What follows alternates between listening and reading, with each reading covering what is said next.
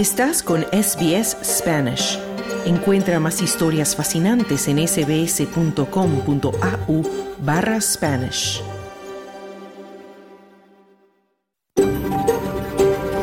SBS, a world of difference. You're with SBS Spanish on mobile, online and on radio. Estás con SBS en español, en tu móvil, por internet, en tu radio.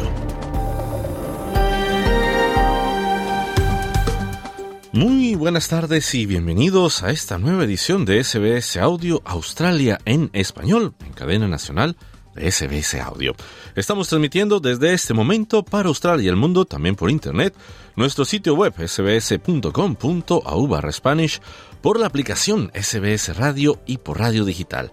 También puedes seguirnos en Facebook. Nuestra cuenta es SBS Spanish Australia en español, la misma cuenta en Instagram. Hoy es viernes primero de diciembre de 2023 y esta tarde te acompañan en micrófonos desde nuestros estudios en el centro de la ciudad de Melbourne, las tierras tradicionales del pueblo Urungeri, quien te habla Carlos Colina.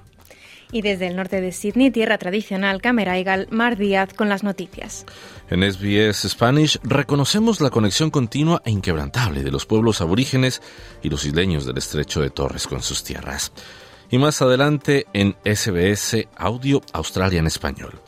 El controvertido exsecretario de Estado de Estados Unidos, Henry Kissinger, que dio forma a asuntos mundiales bajo dos presidentes, falleció ayer a la edad de 100 años.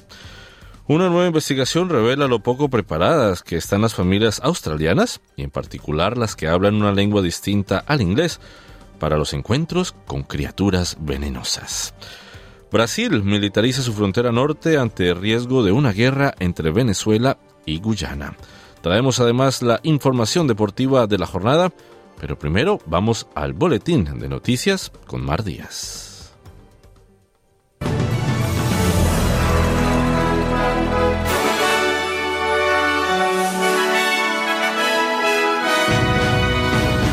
Israel y Hamas liberan más presos y rehenes horas antes del vencimiento de la tregua. Al menos 10 muertos en un atentado bomba en Irak y Guillermo Lasso es declarado responsable político de malversación de fondos públicos. Estos son los titulares del viernes 1 de diciembre de 2023.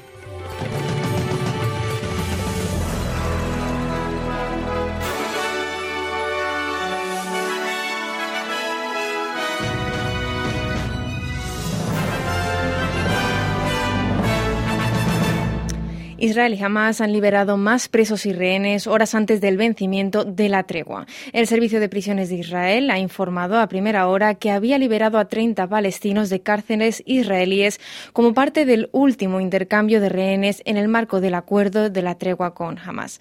De los 30 prisioneros liberados, 7 son mujeres y 23 menores. Por parte de Hamas, un nuevo grupo de 6 israelíes también fue liberado en Gaza, sumándose así a los otros dos rehenes liberados horas antes. Además, tres personas han muerto y otras seis han resultado heridas después de que dos hombres armados abrieran fuego en una parada de autobús a las afueras de Jerusalén, según ha informado la policía israelí. Los atacantes también murieron en el tiroteo. Después del ataque, el portavoz de la Casa Blanca, John Kirby, afirmó que se trata de un recordatorio del tipo de amenaza a la que se enfrenta Israel y de la necesidad de seguir apoyando las actuales conversaciones de tregua. No apoyamos un alto al fuego permanente en este momento. Apoyamos la idea de pausas humanitarias. Nos encantaría que, como dije al principio, la pausa de siete días se convirtiera en ocho, nueve, diez y más. Pero en última instancia, eso va a requerir que Israel y Hamas se pongan de acuerdo sobre los parámetros para ampliar este acuerdo. Pero en Estados Unidos seguirán encontrando un defensor de la prórroga, así decía John Kirby y al menos 10 personas han muerto en un ataque bomba perpetrado al borde de una carretera en la provincia oriental iraquí de Diyala. Otras 14 han resultado heridas en el atentado que comenzó con la detonación de dos bombas que destruyeron un vehículo en el que viajaban varias personas. Testigos han informado de que los locales llegaron al lugar para ayudar y fueron también blanco de disparos de francotiradores. Las fuerzas de seguridad anunciaron la imposición de un toque de queda en la zona y el jueves por la noche continuó la búsqueda para detener a los responsables. Continuamos con más noticias internacionales. La ministra de Asuntos Exteriores de Japón se ha reunido con el embajador de Estados Unidos en el país, Ram Emanuel, mientras continúa la búsqueda de un helicóptero militar Osprey y de los miembros de su tripulación que siguen en paradero desconocido tras estrellarse en el mar durante un ejercicio de entrenamiento. Yoko Kamikawa afirma que Japón ha suspendido sus propios vuelos de Osprey mientras continúa la búsqueda y ha pedido a Estados Unidos que haga lo mismo. No está confirmado si está Estados Unidos está dispuesto a aceptar. Pero el embajador de Estados Unidos en Japón, Ram Emanuel, ha dicho que aprecia la magnitud de la respuesta de las autoridades japonesas al accidente. El hecho de que la Guardia Costera y las tres ramas de las fuerzas de autodefensa, así como pescadores locales, se encuentran en las aguas de en busca de militares estadounidenses, demuestra no solo que no solo somos aliados, sino amigos y que tenemos un buen amigo en Japón, así decía Ram Emanuel. Y Greenpeace Australia ha acogido con satisfacción el histórico acuerdo alcanzado en la cumbre climática COP28 para ayudar a los países vulnerables afectados por catástrofes naturales. Los Emiratos Árabes Unidos y Alemania ya han prometido 100 millones de dólares cada uno para el Fondo de Pérdidas y Daños y la responsable de incidencia política, Greenpeace, Susie Byers, afirma que Australia también debería hacer una contribución significativa. El compromiso de los Emiratos Árabes Unidos es un buen primer paso, pero ahora hay que llenar el fondo de pérdidas y daños. Australia es el tercer exportador mundial de combustibles fósiles y es un importante contribuyente a las emisiones globales. Por tanto, el gobierno australiano tiene la responsabilidad absoluta de dar un paso adelante y contribuir seriamente en el fondo de pérdidas y daños, así decía Susie Byers. Los 39 países que conforman la Alianza de Pequeñas Naciones Insulares han hecho pública una declaración en el COP28 con un sentimiento similar, afirmando que no descansarán hasta que el fondo esté adecuadamente financiado y empiece a aliviar realmente la carga de las comunidades vulnerables, así decían, y afirman que están soportando una carga cada vez más pesada a medida que la invasión de los océanos se come a tierras de menor altitud y también que las tormentas acaban con parte de sus economías mientras muchos se ven obligados a vivir en altitudes cada vez más altas. Nos vamos a noticias de Australia porque la Cámara del Parlamento de Nueva Gales del Sur ha aprobado una moción en apoyo a un proceso de tratado con los pueblos indígenas del Estado. La moción fue presentada por la diputada de los Verdes y portavoz de Justicia para las Primeras Naciones, Sue Higginson, y también ha sido apoyada por el Gobierno. Higginson ha dicho a SBS News que la moción establece las condiciones básicas para las negociaciones con el Gobierno en el futuro. Según Higginson, las propias comunidades también deberían dirigir el proceso.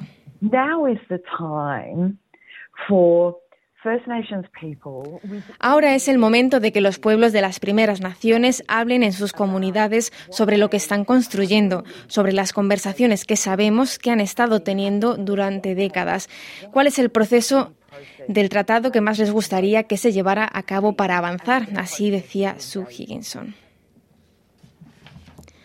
Y el Museo Smithsonian de Historia Natural de Washington, D.C. ha devuelto a Australia los restos ancestrales de 14 indígenas. Siete serán devueltos a la comunidad Yaranderi de Australia Meridional, la comunidad Mar Oriental de Victoria y la comunidad Yaguru de Australia Occidental. Otras cinco volverán a Victoria, el territorio norte, y a Australia Occidental bajo custodia gubernamental. Los dos últimos serán devueltos a una comunidad de Victoria. Se trata de la cuarta devolución de antepasados del Museo de Historia Natural de Smithsonian desde 2008. Desde, desde 1990, los restos de 1.700 indígenas australianos han sido devueltos desde museos de todo el mundo, incluidos 139 de Estados Unidos. Y el líder de la oposición, Peter Dutton, ha contraatacado al gobierno federal en materia de inmigración y protección de fronteras, acusándole de socavar la política australiana de una década de rechazar a solicitantes de asilo a lo largo de la frontera marítima. El líder de la oposición dice que no votaron a favor de la legislación del gobierno sobre la detención de inmigrantes esta semana porque creían que no iba a ir lo suficientemente lejos. Dutton declaró a Channel 9 que la respuesta de los laboristas a la reciente decisión decisión del Tribunal Supremo es una señal para los traficantes de personas que no controlan el sistema. Esto es un escándalo enorme y el gobierno está tratando de tirar alegaciones sin sentido para tratar de encubrir lo que está haciendo, lo que está siendo una catástrofe llevada a cabo por el gobierno de Anthony Albanese, así decía Peter Dutton. Nos vamos ahora a noticias de Latinoamérica, porque el Congreso de Ecuador ha declarado al expresidente Guillermo Lasso responsable político de malversación de fondos públicos. El Congreso de Ecuador declaró este jueves al expresidente Guillermo Lasso responsable político de malversación por un perjuicio para el Estado de 6 millones de dólares en un contrato para el transporte de crudo. Con 166 votos a favor de 124 asambleístas presentes, la Asamblea Nacional resolvió que Lasso es responsable de acuerdo con la resolución aprobada por los diputados. El exmandatario organizó, conoció y consistió la distracción de fondos públicos, consecuencia del contrato con Amazonas Tanker Pool, lo que generó un perjuicio para el Estado a favor de terceros, así señala el texto aprobado por los diputados. El proceso había quedado suspendido en mayo después de que el exmandatario disolvió la Asamblea Nacional para llamar a elecciones anticipadas y eludir una sanción. Y el presidente chileno, Gabriel Boric, ha anunciado que los inmigrantes irregulares que no hayan aportado sus datos a un plan de empadronamiento biométrico voluntario serán expulsados del país. El proceso logró almacenar los datos de 127.000 personas. Boric también presentó un plan de fortalecimiento de las tareas de control territorial por parte de la policía. El aumento de la inmigración irregular domina el debate en Chile tras varios casos policiales que han tenido a extranjeros como protagonistas. Desde 2017, Chile registra un aumento exponencial en la llegada de migrantes de Venezuela, miles de los cuales cruzaron caminando la frontera por Bolivia o Perú a través de pasos clandestinos.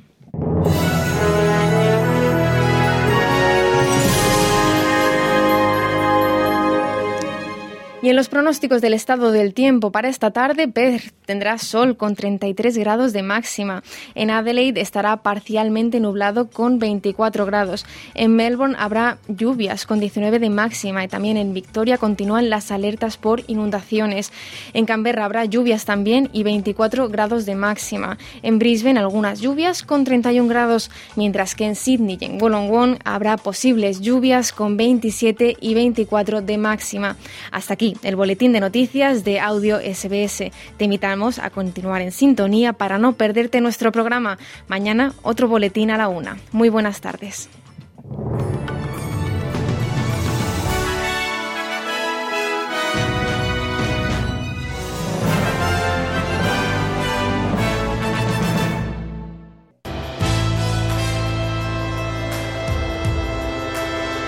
Bienvenidos.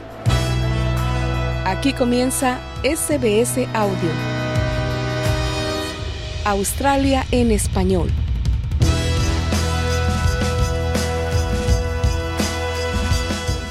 Muy buenas tardes y bienvenidos a esta edición de viernes primero de diciembre de 2023 de SBS Audio Australia en español. Ya comenzamos diciembre, comienzan muchas preparaciones para por supuesto, las fiestas de fin de año. Y nosotros, por supuesto, vamos a tener una programación especial hacia finales de año. Pero por ahora, en el programa de hoy, vamos a hablar sobre una nueva investigación que revela lo poco preparadas que están las familias australianas, en particular las que no tienen como primera lengua el inglés, para encuentros con criaturas venenosas. Vamos a conversar con una experta. Brasil ha militarizado su frontera norte ante el riesgo de una guerra entre Venezuela y Guyana. Traemos también la información deportiva, incluyendo los resultados de la Europa League. Pero primero vamos a conversar sobre el controvertido exsecretario de Estados Unidos, Henry Kissinger, que murió ayer a los 100 años de edad.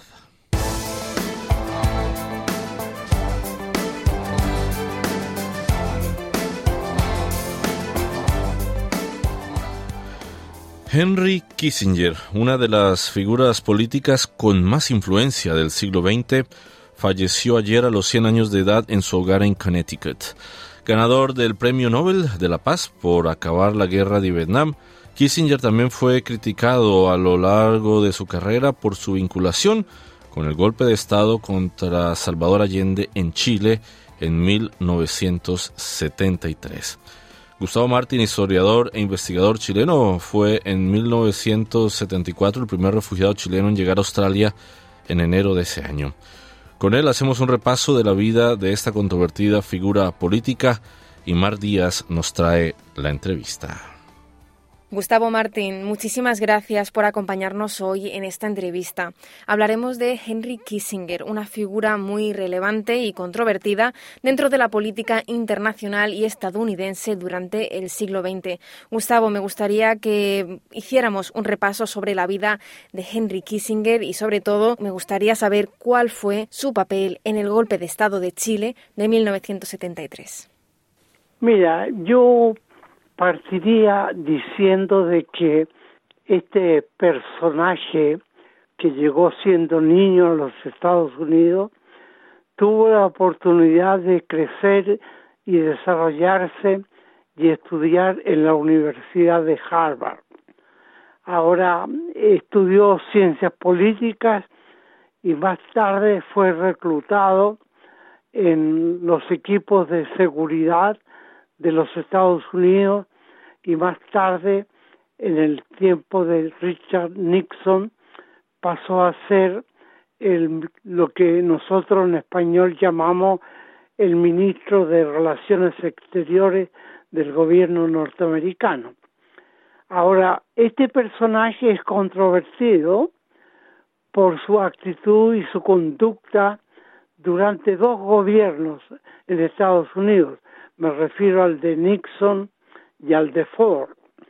Ahora, para algunos, obviamente que dentro de la política implementada por Estados Unidos a través de la Guerra Fría, jugó un papel importante porque logró dominar y controlar montones de países, organizaciones que buscaban otras alternativas más humanas y más dignas para las poblaciones, especialmente en América Latina.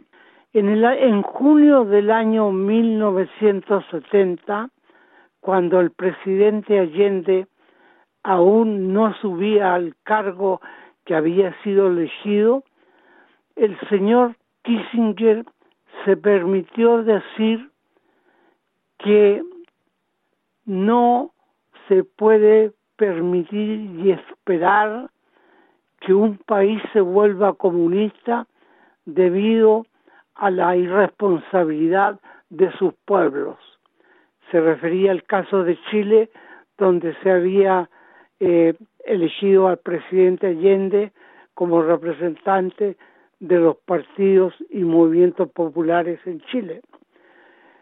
Kissinger para América Latina es simplemente un personaje siniestro, cuyo closet personal está lleno de cadáveres, de muertos, de desaparecidos, etcétera. Es un criminal de guerra. Esa es la expresión que en América Latina se acuña para referirse a Nixon. Pero no solamente fue en América Latina, como en Chile, Argentina, Uruguay, incluso los intentos golpistas que no prosperaron en México, ¿no? Pero, por ejemplo, aquí cerca de nosotros, el Kissinger eh, alentó al gobierno de Indonesia, los surtió de armas, etcétera, para tomar East Timor cuando los portugueses abandonaron su colonia. Y también allí en East Timor se crearon, digamos, montón de muertos entre la guerra que se produjo entre los los pueblos eh, originarios de East Timor y eh, Indonesia, que era financiada y dirigida directamente por los Estados Unidos. O sea, Para nosotros, Henry Kissinger es simplemente un personaje siniestro. Gustavo, y todas estas acciones llevadas a cabo por Kissinger son también fruto de su manera de hacer política, porque Kissinger practicaba el realpolitik. ¿Qué me puede contar usted de su manera de hacer política? Bueno, él, digamos, estuvo al servicio de la política de Monroe, América para los americanos, y ahí ejerció durante la Guerra Fría una influencia para que Estados Unidos no perdiera a, su patio trasero, ¿no? Ahí estaba la experiencia de Cuba, que nunca pudieron entrar y revertir el proceso revolucionario de Cuba. Sin embargo, lo hicieron en Chile, lo hicieron en Argentina y en Uruguay. No escatimó sacrificio ni recursos económicos para eh, simplemente sobornar a las cúpulas militares de estos países y crear un estado de, de venganza en que en Chile desaparecen más de 3.500 personas como consecuencia de su acción y en Argentina que no ha logrado contabilizar todavía se calcula entre 8 y 30 mil personas que están desaparecidas en la Argentina con esta política brutal entregada a los militares, donde son instruidos en la Casa de las Américas para torturar, matar y crear problemas en la sociedad de estos países. Y en concreto, con el golpe de Estado en Chile, hay documentos publicados por el Archivo Nacional de Seguridad estadounidense que prueban que el Servicio Secreto de Inteligencia australiano tuvo influencia en el golpe de Estado de Chile. ¿Kissinger tuvo entonces relaciones diplomáticas con Australia en aquel momento? Sí. Mira, curiosamente, eh, conversaba ayer con algunos eh, dirigentes políticos australianos y yo les decía de que, o les contaba, que en el año 1972 el presidente Allende expulsó desde Chile a dos agentes de la CIA por el trabajo sucio que estaban haciendo contra el gobierno popular del doctor Allende.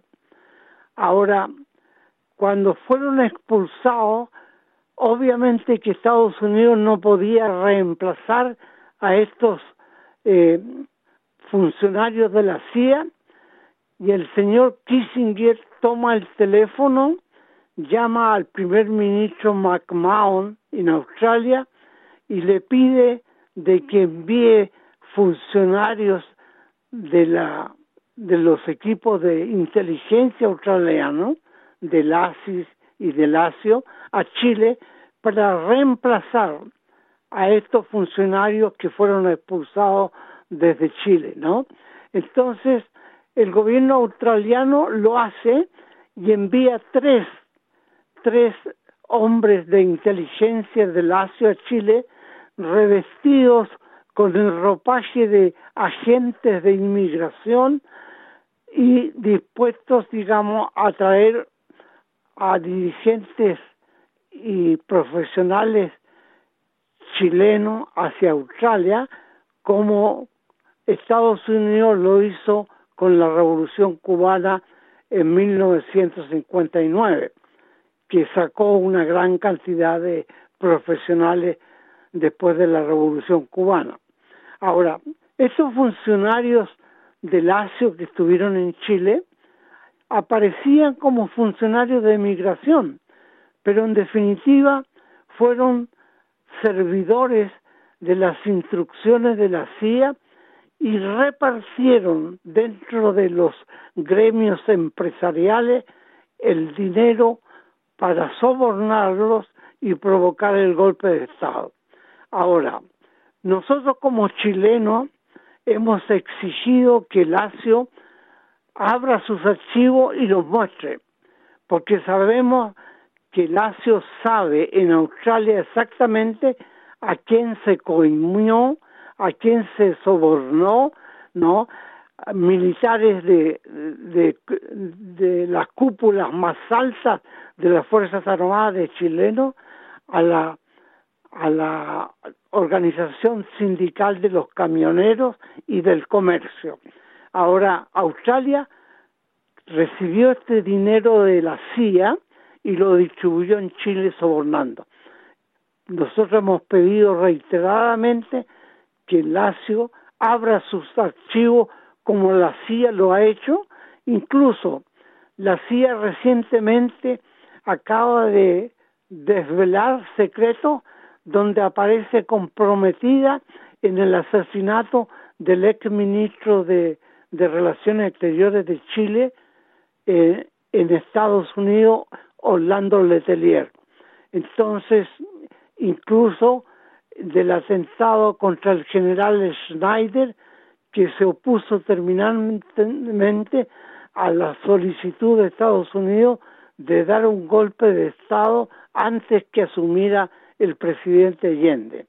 Entonces, estos datos revelados por los equipos de inteligencia de Estados Unidos no han tenido oído ni cabida, según la gente de Lacio aquí, por razones de seguridad en Australia. Nosotros esperamos que estos documentos sean hechos públicos para saber exactamente cómo el ASIO pagó, sobornó con plata norteamericana a dirigentes de la derecha chilena. Gustavo Martín, muchísimas gracias por la entrevista y sobre todo muchísimas gracias por su tiempo. Un placer hablar con usted. Muchas gracias a ustedes y un afectuoso saludo a la audiencia de nuestra radio, la SBS, que es nuestra radio. Gracias. Gracias, Gustavo, gracias.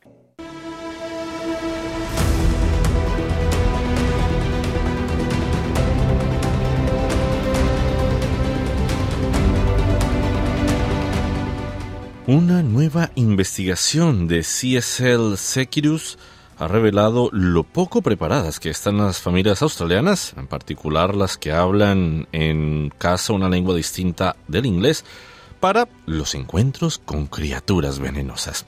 Con el verano cada vez más cerca, un nuevo estudio publicado con motivo del Día Nacional de las Mordeduras y Picaduras Venenosas revela que muchos australianos carecen de conocimientos vitales sobre primeros auxilios en caso de mordeduras y picaduras venenosas.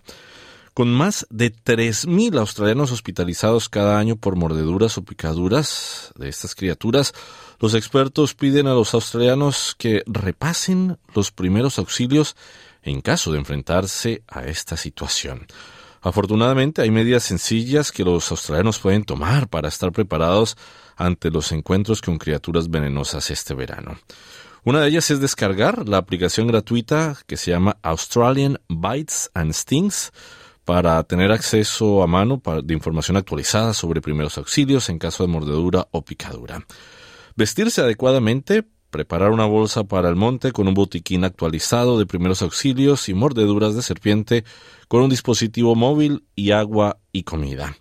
Informarse también sobre otros recursos de primeros auxilios como primeros auxilios en caso de mordeduras y picaduras, técnica de inmovilización por presión a través de la página web australiana de mordeduras y picaduras y estos recursos están disponibles en 10 idiomas, incluidos el español. Algunos datos generales. Casi uno de cada tres australianos, es decir, el 28%, afirma que él o ella o alguien que conocen ha sido mordido o picado por una criatura venenosa. Otro dato. Muchos australianos informan de encuentros con criaturas venenosas en sus casas, patios traseros, baños y playas. Pero solo una cuarta parte está preparada con un botiquín de primeros auxilios cuando se aventura a salir al monte o a la playa. Estas llamadas son especialmente prudentes dado que solo una pequeña parte de los australianos son capaces de identificar todos los pasos correctos de primeros auxilios para mordeduras y picaduras venenosas, incluidas las mordeduras de serpiente, las picaduras de medusa, de caja y las picaduras de araña de tela de embudo. 23%, 4% y 23% respectivamente saben algo al respecto. Muchos australianos creen erróneamente que hay que hacer un torniquete en caso de una mordedura de serpiente o de araña. Para saber un poco más sobre esta campaña, que está financiada también por el gobierno australiano de educación y prevención, conversamos con la instructora de la Academia Australiana de Reptiles, ecologista y toxinóloga, la doctora Cristina Denek.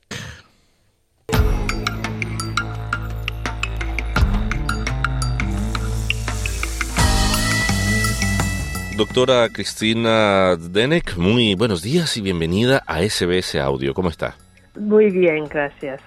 Bueno, Cristina, vamos a hablar sobre un tema que, aunque es muy recurrente en Australia, muy pocas veces se habla y muy, pocas veces nosotros como ciudadanos le ponemos atención y es el tema de los animales, las criaturas, incluso plantas que son venenosas en Australia y que muchas veces sin conocimiento somos picados o mordidos por esta clase de animales y hay animales tan venenosos que muchas vidas pueden también estar en peligro. Ahorita se acerca la época de verano, todos salimos de vacaciones, muchos salimos a las afueras de las grandes ciudades, muchos también van a acampar y tienen que enfrentarse a esta realidad. Pero hablando en términos generales, Cristina, ¿cuán grande es la falta de conocimiento sobre estas criaturas venenosas aquí en Australia? Sí, gracias. En mi opinión, la falta de educación es el mayor problema porque tenemos criaturas muy venenosas en Australia alrededor de nuestras casas y los suburbios. Es serio. Pero con la educación correcta y comportamiento podemos coexistir. Por ejemplo, si una persona encuentra un serpiente y si hay un accidente y hay una mordedura de serpiente, es crucial, esta persona sabe primeros auxilios.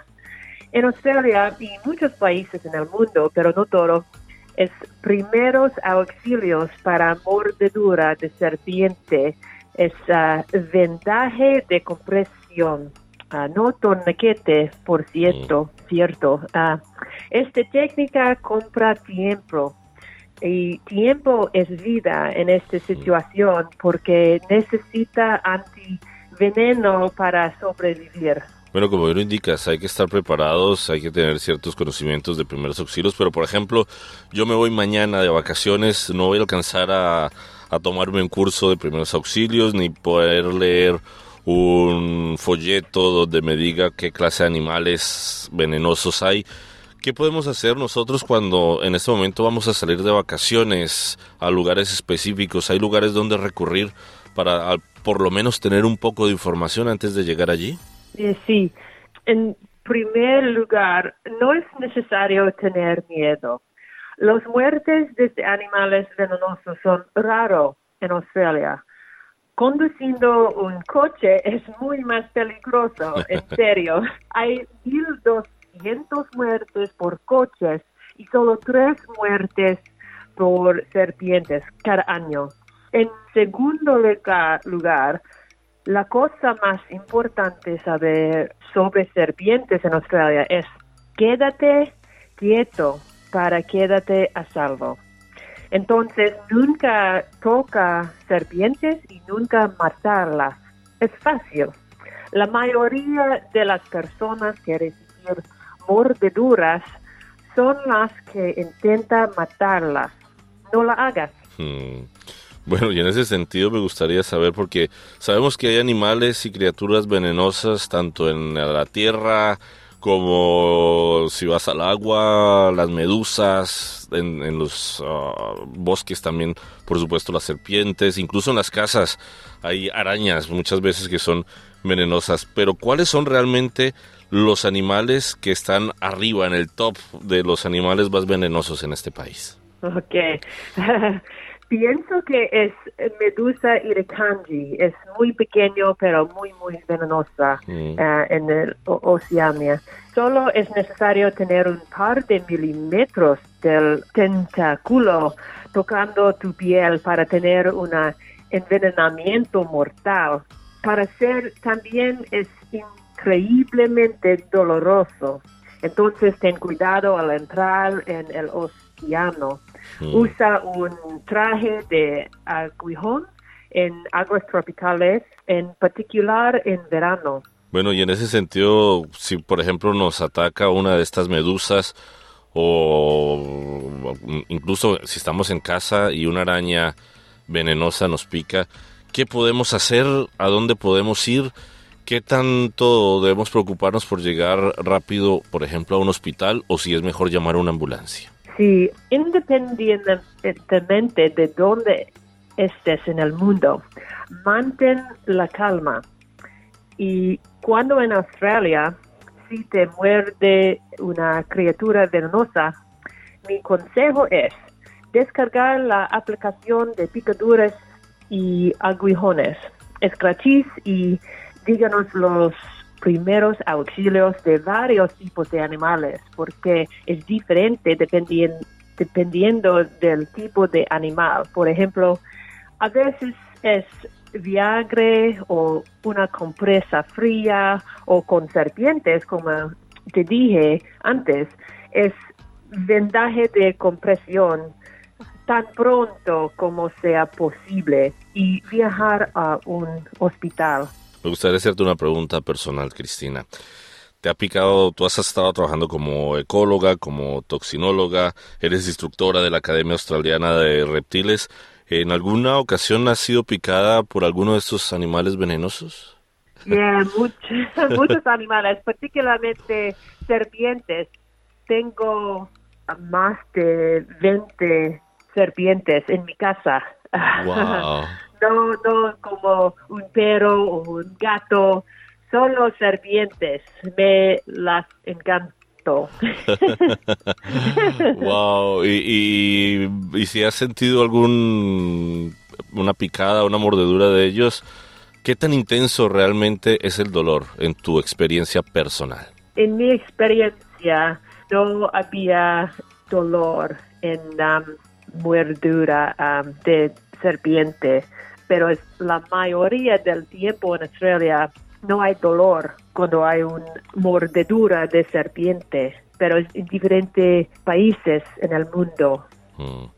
Bueno, y como bien lo indicabas al inicio de esta entrevista, falta educación, las personas no se están informando, pero se está haciendo algo en Australia para fomentar la educación, se está yendo a colegios, se está yendo a universidades, hay muchos inmigrantes que llegan en todo el tiempo, ¿cómo se está accediendo a la información y a la educación? Sí, uh, otra vez descarga la aplicación de picaduras y aguijones a tu teléfono.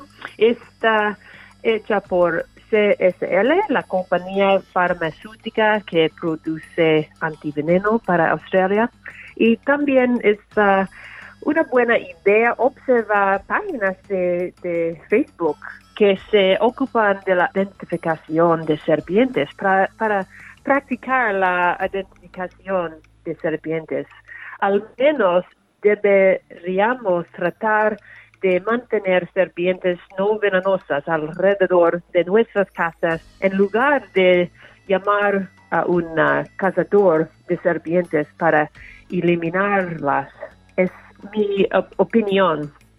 Y um, porque traemos ratas con nosotros donde vivimos y esta especie uh, Eastern Brown Snake, uh, textilis, serpiente marrón oriental, es, uh, la encantan comer las ratas, pero esta especie, especie es importante para comer las, las ratas um, para nosotros.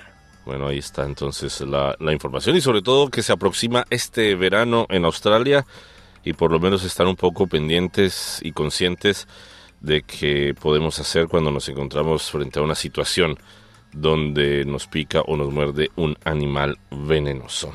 Doctora Cristina Denek, muchísimas gracias por haber conversado con nosotros aquí en SBS Audio. Ok, gracias.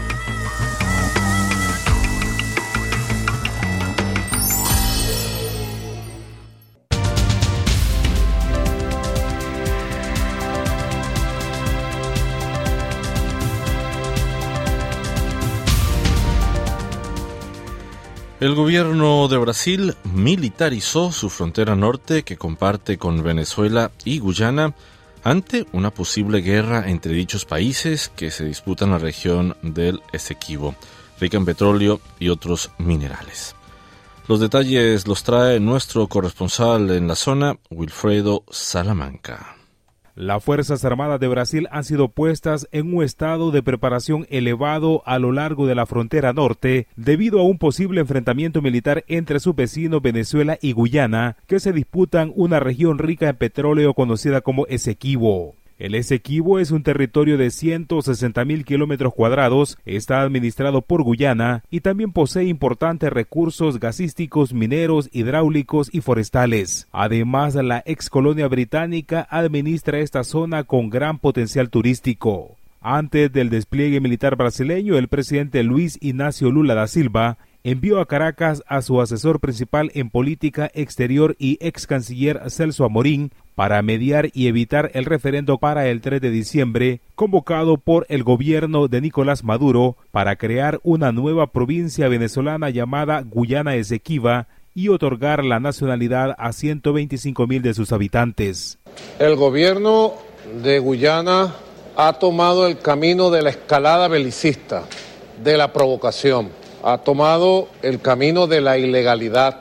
Ya tienen tiempo en eso. Desde Venezuela le decimos, a Venezuela no se le ofende, a Venezuela no se le provoca.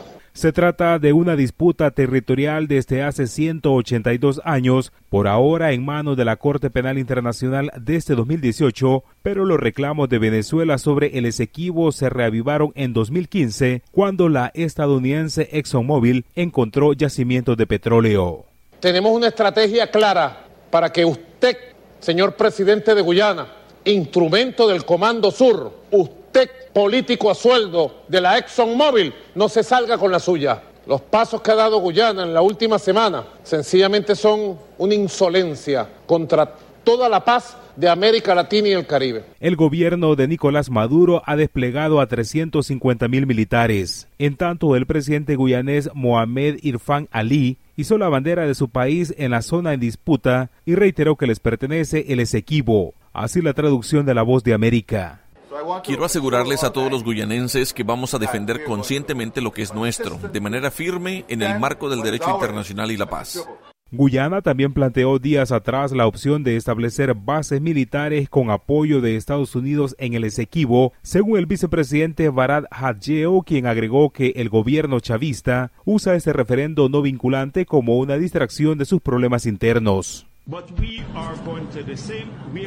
Pero vamos a hacer lo mismo. Vamos a trabajar con nuestros aliados para asegurarnos de planificar todas las eventualidades.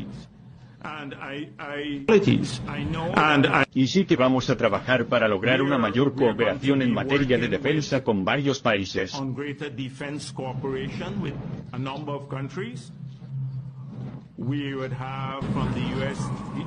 Tendríamos de Estados Unidos, ante esta situación, el Ministerio de Defensa de Brasil dijo en un comunicado que está acompañando la situación entre los países vecinos, por lo que ha decidido reforzar la seguridad fronteriza. El estado brasileño de Roraima, en plena selva amazónica, hace frontera tanto con Venezuela como con la región guyanesa de Esequibo. Por su parte, el secretario general de la Organización de los Estados Americanos, Luis Almagro, manifestó su respaldo a Guyana y pidió resolverlo a través de la Corte Penal Internacional, pero Venezuela ha negado desde 2018 la legitimidad de esa institución para resolver la disputa.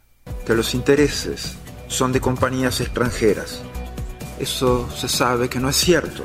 Mucho, mucho tiempo antes, cuando el territorio del Sequibo no atraía la intervención de, inversores, cuando el mismo era solo territorio, ya Guyana tenía muy claro que ese era su territorio y que de ahí dependía su integridad territorial.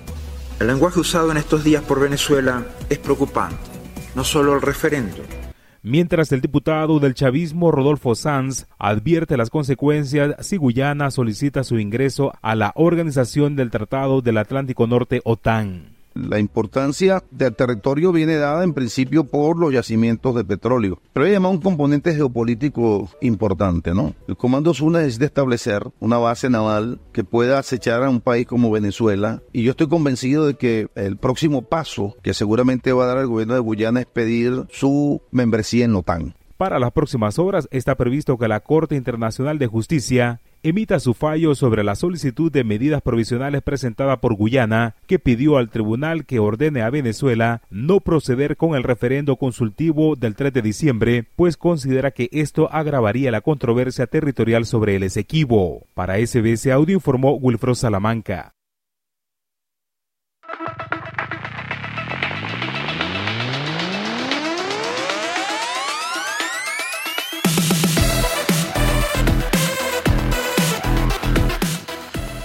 Y ya llegamos a tiempo de deportes. Se encuentra con nosotros nuevamente Mar Díaz. Mar, buenas tardes, ¿cómo estás? Hola Carlos, ¿cómo estás? Bueno, muy bien, y vamos ahora a hablar sobre los últimos resultados que tenemos de la Europa League. Pues sí, Carlos, porque ha habido sonrisas y lágrimas para dos representantes del fútbol español en la Europa League. El Villarreal estará en las eliminatorias de la, Europa League tras ganar 3-2 al Panathinaikos, con suspense en un partido muy reñido tras ponerse 3-0 en el minuto 47. Al mismo tiempo, el Betis, por desgracia, complicó su futuro en la Europa League tras perder en Praga en la quinta jornada de la primera fase del torneo.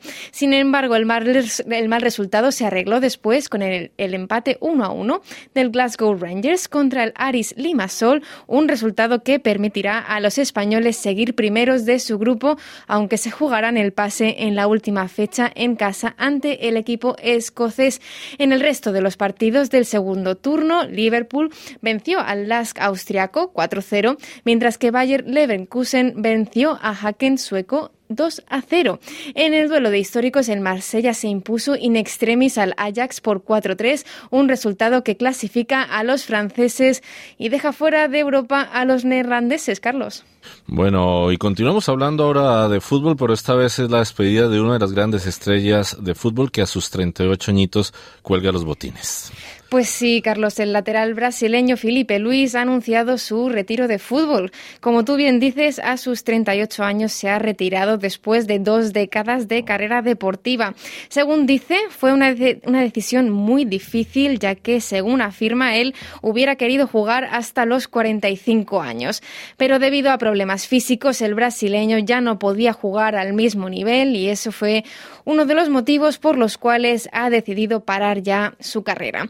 El zurdo jugó durante 14 años en equipos de Europa y formó parte de una de las épocas más laureadas del Flamengo en Brasil, con la conquista de 10 títulos, incluidos dos Brasileraos en 2019 y 2020 y dos Copas Libertadores en 2019 también y en 2022.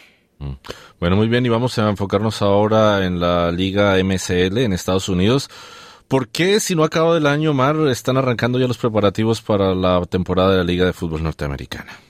Pues ya están preparando los preparativos porque se está anunciando un partido amistoso bastante esperado, que es la selección de El Salvador contra el Inter de Miami de Lionel Messi y será celebrado el 19 de enero en la capital del país centroamericano. Este amistoso es el primero programado del Inter de cara a la temporada de 2024, en la que competirán tanto en la Liga Norteamericana como en la Copa de Campeones de la CONCACAF. El Salvador será un rival muy interesante para Miami, ya que ocurre el puesto 78 en la liga más reciente de la FIFA. La selección nacional, dirigida en la actualidad por el técnico español Rubén de la Barrera, cosechó recientemente un par de empates en amistosos disputados en noviembre contra Curacao, tras competir en los torneos de la Copa Oro de la CONCACAF y la Nations League a principios de año. Bueno, y ahora vamos al fútbol femenino, Mar, porque después del Mundial muy exitoso aquí en Australia y Nueva Zelanda, vimos cómo masivamente las personas, el público estaba asistiendo a los estadios. El fenómeno ha seguido con los Juegos de las Matildas y en otras partes del mundo también vemos como en España y en varias partes incluso de Inglaterra se están viendo masivamente o están yendo a los estadios masivamente las personas, pero ahora desde la FIFA están pidiendo más difusión de partidos femeninos. Cuéntanos. Pues sí, Carlos. Después de, toda, todos estos partidos que han pasado, como tú bien dices, el presidente de la FIFA, Gianni Infantino, ha pedido a las cadenas de televisión que inviertan más en el fútbol femenino. En un discurso ante la Unión Europea de Radiodifusión, el presidente de la FIFA afirmó que las cadenas deberían pagar un precio justo por los derechos comerciales de los partidos femeninos. También ha sugerido que emitan al menos una hora de fútbol femenino a la semana para ofrecer un escenario más amplio a las jugadoras y por lo menos tener un poco más de igualdad en este deporte. Bueno, muy bien, y vamos a terminar hablando, Omar, de básquet, porque en la NBA hay una estelar reincorporación tras una lesión. Pues sí, Carlos, el joven Bronny James, que es hijo de la superestrella de la NBA, LeBron James, ha recibido el visto bueno médico para regresar a las actividades del básquet cuatro meses después de sufrir un paro cardíaco durante un entrenamiento con su equipo universitario. Así lo ha informado su familia este jueves, así que bueno, Bronny James está ya listo para volver a la cancha. Bueno, muchísimas gracias, Mar, por la información deportiva. Muchas gracias, Carlos. Bueno, feliz tarde y nosotros así estamos llegando al final de SBS Australia en español por esta semana y mañana la cita nuevamente a la una de la tarde con fin de semana en sábado también con muchas sorpresas. Mi nombre es Carlos Colina. Feliz fin de semana. Dale un like, comparte, comenta. Sigue a SBS Spanish en Facebook. Aloha mamá. ¿Dónde andas? Seguro de compras. Tengo mucho que contarte. Hawái es increíble. He estado de un lado a otro con mi unidad. Todos son súper talentosos. Ya reparamos otro helicóptero Blackhawk y oficialmente formamos nuestro equipo de fútbol. Para la próxima te cuento cómo voy con el surf y me cuentas qué te pareció el podcast que te compartí, ¿ok? Te quiero mucho. Be All You Can Be, visitando goarmy.com diagonal español.